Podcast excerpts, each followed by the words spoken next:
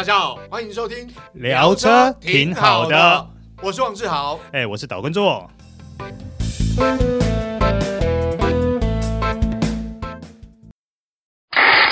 你插播一个，Morning, this is Columbia Radio。周日标准时间两点整。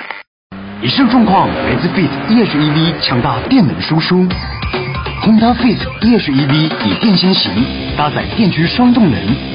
媲美2.5升引擎超大扭力，为驾驭注入奔驰快感。想感受新时代 Fit EHEV 移动魅力，即刻入主享十年或二十万公里锂电池原厂保固。大家好，欢迎收听这一集聊车挺好的，我是王志豪，我是岛根座。哎，做哥，今天要聊一个话题，跟我们之前聊的也有关系了，就是电动车嘛，哈，最近嗯还蛮热门的，就是在车坛被讨论的讨论度还蛮蛮夯的。但是我想跟大家聊聊，就是电动车跟油电混合车 到底要怎么选？应该说，你到底适合电动车还是适合油电混合车？因为我身边就有朋友，他就是你知道，因为电动车现在夯不啷当都要一百五以上，嗯哦，但是油电混合车呢，说实在的，当然啦，豪华进口品牌油电混合车也不便宜啦。但是相对来讲，这样说好了。又有豪华进口品牌的这个光环，好，又有漂亮的油耗，嗯，然后又有很传统的造车工艺，然后又有那个豪华配备，能坐在里面哦，嗯，真的很舒服，嗯，所以然后操控性也还不错，所以你知道有时候在呃传统车款跟电动车款，就是如果你今天预算够的话，其实会会有挣扎啦，对，哦，但是我我先这样讲，我个人是认为，呃，目前台湾呐。比较适合油电混合车啦。嗯，好，呃，这样说好了，第一个就是你的能源来源呐。那我们之前聊别的话题有聊到，因为现在台湾就是从以前电动车这个电力来源就备受讨论。那对我来讲，我比较 care 是你这电怎么来啊？当然我们知道电动车没有排污啊，没错啊，但是不代表它的制造过程或者是它的电力来源。没有排污，或者、啊、或者是空气污染，或者是碳排放量很低，并不是这样。我们知道，像台湾的电力发呃来源百分之六七十都是所谓的传统火力发电了哈。嗯，那这个部分，你看，你想想看，你你如果未来电动车，我们讲说电动车普及或插电式油电混合车普及，嗯，那你需要电电是不是要增加？是，哎，那志豪，我问你一个问题哦，如果是你。你会选择电动车还是 hybrid 车款？我，我目前会选 hybrid 车款，真的、啊。呃，因为哦，我说实话，我不想要在开车之前我还要做功课啊、呃，这边可以加加加加电，那边可以加电，就是很有有时候有点麻烦啦。如果你时间赶的话、啊嗯，对，那二方面是我觉得油电混合车相对来讲，目前。你说它真的呃比就在环保上面比电动车差吗？我觉得不觉得啊。就我们讲的电力来源，电动车还是要电，那你发电的来这个发电的方式就是关键呐。是，在目前台湾环境来讲，不觉得电动车有真的特别环保。嗯，我我我不会觉得特别这样，嗯，而且价格又很贵。是，欸，那我问你下一个问题哦。如果说你选择 Hybrid 车款，嗯，那你会选择插电式的 PHEV 或是一般的 HEV？呃，目前来讲，我会选择看呃，我第我先讲我我的想法。第一个是预算，嗯，好，如果今天插电式的跟一般的 hybrid 系统的车款差不多价格，那我会选插电式，嗯，好。那如果说预算有一些差别，我会选油电混合，就纯油电混合 hybrid 车款，因为我我觉得这样说，这关系关系到跟电动车一样啊，我我在乎的是它电力来源是如何，那当然还有价格问题。对，那对我来讲。坦白说，因为我刚好前阵子有朋友，他也是买电动车，知名品牌电动车，嗯，好，他入门车款，入门的那个等级啊，应该讲说入门的那个车款，他就买快，他买他们让加一些有的没有，他加起来已经超过两百万，嗯，入门呐、啊，虽然它的牌价是那样，但是他加一些他要用的，比如说这个呃主动跟车这些配备，这样超过两百万，哇哦，对我来讲不好意思，我两百万。两百万加一些预算，我可以买三星芒啊！是啊，对啊，当然这是燃油车啦。那你说要买油电混合，已经也可以，Lexus 油电混合也可以买得起啦。嗯，所以对我来讲，我觉得，呃，依照你预算，依照呃它的对环保的呃贡献，它的油耗表现，包括它的性能表现，或者它的驾驭的感受，嗯，我还是喜欢比较接近传统啦的油电混合车或插电式油电混合车啦。哎、嗯，可是你有没有想过，其实电动车它的电，因为台湾的电价低嘛，对，在这方面的花费其实是很迷人以外，在台湾电动车它是目前没有牌照税的问题的。呃，对啦，对，对，但是我跟你讲哦，做哥，我我我讲一件事，我们共同认识的朋友，嗯、你记不记得？我记得。对，刚刚做哥讲这件事情，其实我有想过，我一直在想这个问题。哦，的确，买一部电动车呢，车价是稍微贵一点，但是可以省后续的保养维修，还有你讲的这个牌照牌照税问题。但是重点就在于，我们想的时候是这样，可是你有没有想过，当你发生问题的情况下面，万一有个万一，嗯。你付出的成本可能更高，对 啊，因为我们比较共同的朋友，他真的就发生事情，是很贵，对对，非常贵，非常贵。那我我我我必须要说，其实，哎，说句话，羊毛出在羊身上。你我们买车怎么可能车商不赚？车商不赚，生意人不做赔钱的事情。是，那他们总是要赚，总是要赚，有表示有利润，有利润的话，也就是说。我们我们怎么会赚得到？嗯、那我们只能求说，我们付出这个成本是买到符合的产品。那我讲真的，你说电动车它车价比较贵，为什么比一般车贵？因为它就成本比较高啊，嗯、对不对？那第二个，它给你省后面的钱，它当然要你付出，是对不对？怎么算？诶，我我们觉得划算可以用就好，不要期望太多。但是你要想说，它在。台前的这些数字是很迷人的哦。我举例来说，呃，像美国的汽车研究公司啊，嗯、他们曾经就做过研究。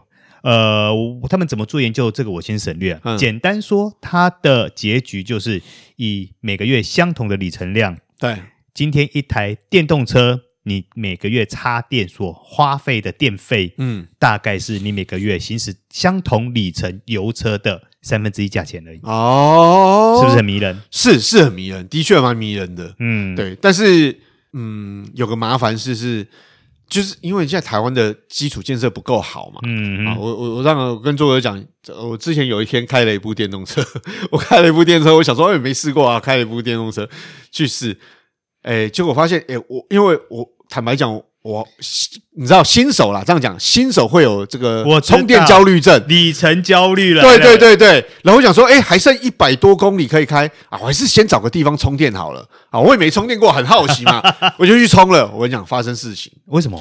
因为啊，刚刚好那个充电站，那个停车场的充电桩，它规格没有，它原本有原本有功能可以使用。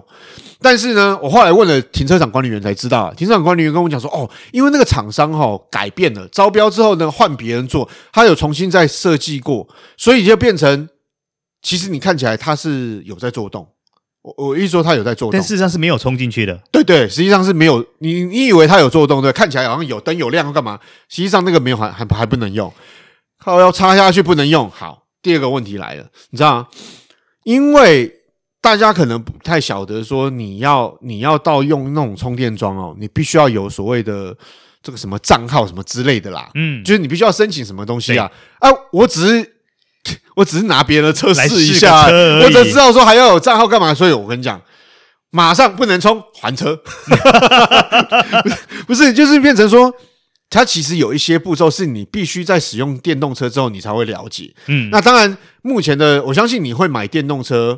跟你现在已经开电动车的人，好，不管是特斯拉或是其他品牌的，你都有这种呃，就是我这样讲，下定决心，就是我为了要使用电动车，我会我会去学习这些步骤，或是这个模式。应该说，可能有一些行车的习惯要改变。对对对对对。比如说，你今天要出门前，你可能就必须做里程规划。对对对对对。那甚至于，当然现在做里程规划也会有很多的 A P P App 可以辅助。对对对对对。比如说，你原先就把你车子的相关数据输入了。对。那假设我今天要从台北到高雄，对，它就会直接导引你说，你可能在哪里，你就必须先下来充电，嗯，然后再从什么时候再开始继续出发，这样，对对对，它就会做一个很清楚的旅程规划这件事情。只不过呢，我自己觉得啦，就我个人的观点，就是说，电动车。什么时候最好用？嗯，就是上下班通勤。对，没错，没错。对，我觉得对。那可能就是说我今天早上去上班，可能办公室的地下室有可以让我充电的地方。那我今天下了班回到家，家里面也有地方可以让我充电。第二个状况呢，就是妈妈车、买菜车、载小孩车。简单说，就是我我目前所设定的电动车，我自己啦，嗯，我会觉得它在一个中短途的里程来说，会是一个比较合适的对象。没错，因为你只要超过了中短途的部分，你就必须要去做旅程规划。对，没错，因为你其实说实话，就是你用电动车，我最方便的方式就是移动点很单纯。对，A 到 B 或 A 到 B 到 C 到 A，嗯，就这样最单纯。如果你的移动点多又然后又长途的话，其实你就必须要做里程规划。当然。像我那次试之后，就是后来我也去做一些研究，就是做一些了解。其实的确，现在充电桩的装置，我说呃交流电，嗯，这种就是功率比较低的这种充电桩，其实设置了很多。但是你我也知道设置很多，谁知道我会遇到那种鸟事啊？就是没办法啊。那也就是说，你开电动车有很多状况是。你如果你是刚入手，或者是刚刚去熟悉，你会遇到很多你必须去解决的问题，嗯，你就要去学习。当然，到最后你还是就是目前的很多，说实话，现在开电动车的人也蛮多的，对，那也就代表他们已经熟悉这些，这些车主已经熟悉他的用车模式，好，他知道要怎么样使用是最好最方便的。那如果你真的有兴趣，你可以跟他们请教，因为都有社团嘛。嗯哼，那只是说对我来讲，我觉得。呃，目前在台湾的用车环境，我觉得相对来讲，油电混合车还是比较适合啦。哈、嗯，不管是插电式或是单纯的油电混合车，那二来也是车价的问题。我觉得，毕竟不普及，那个车价真的高。对，哦，算一算，像我朋友买那部破两百万，我心里想说，阿伯，那我去买一部 WRX、嗯、STI 就就够哎。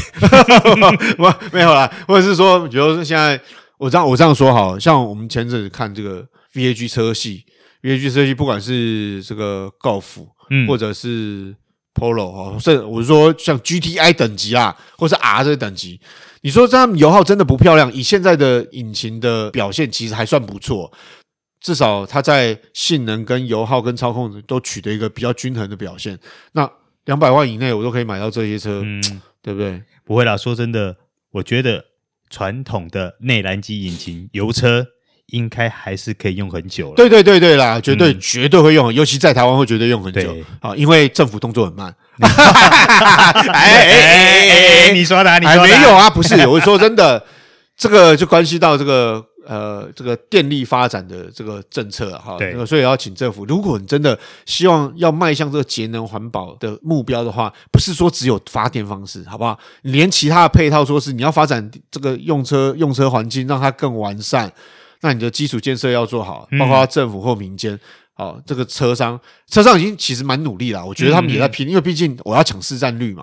那政府的部分就是，你知道，就还在还在看啊。不过，呃，我有一个建议是这样子，虽然现在我们刚刚也提到很多电动车的好处跟坏处嘛。嗯嗯、那如果说你还是决定要装设要买电动车，那在家里面也想装设电动桩的话，嗯，呃，可能要稍微评估一下。对，没错，因为有些。比较老旧的社区，在电力系统上就必须要做评估。对对对对，这个部分就是在台湾目前来讲是也对很多车主，包括我们的朋友，其实也被困扰了一段时间。哎，对对，因为你比较不要说老旧的房子，不要说公寓，连那种华夏，它其实都有麻烦。哎，你说管委会吗？对啊，就是你知道，就虽然法规已经有规定了，但是问题是。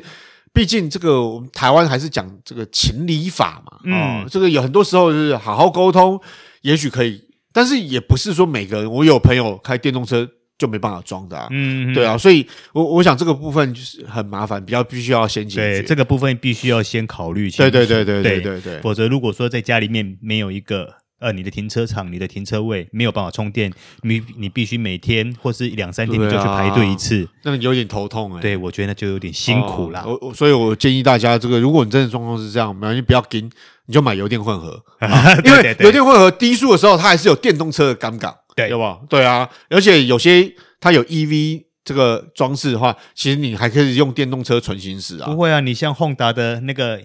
Honda 的那套系统，串联系统，对对对对。对，它的引擎只是拿来做发电用的，对对对，那也是电动车啊，是。另外一种油电混合，另外一种 feel 的电动车，对对对对，所以我觉得现在选择很多啦，大家都可以考虑。好，以上就是今天的聊车，挺好的，我是王志豪，我是岛根卓，好，我们下次再会，拜拜。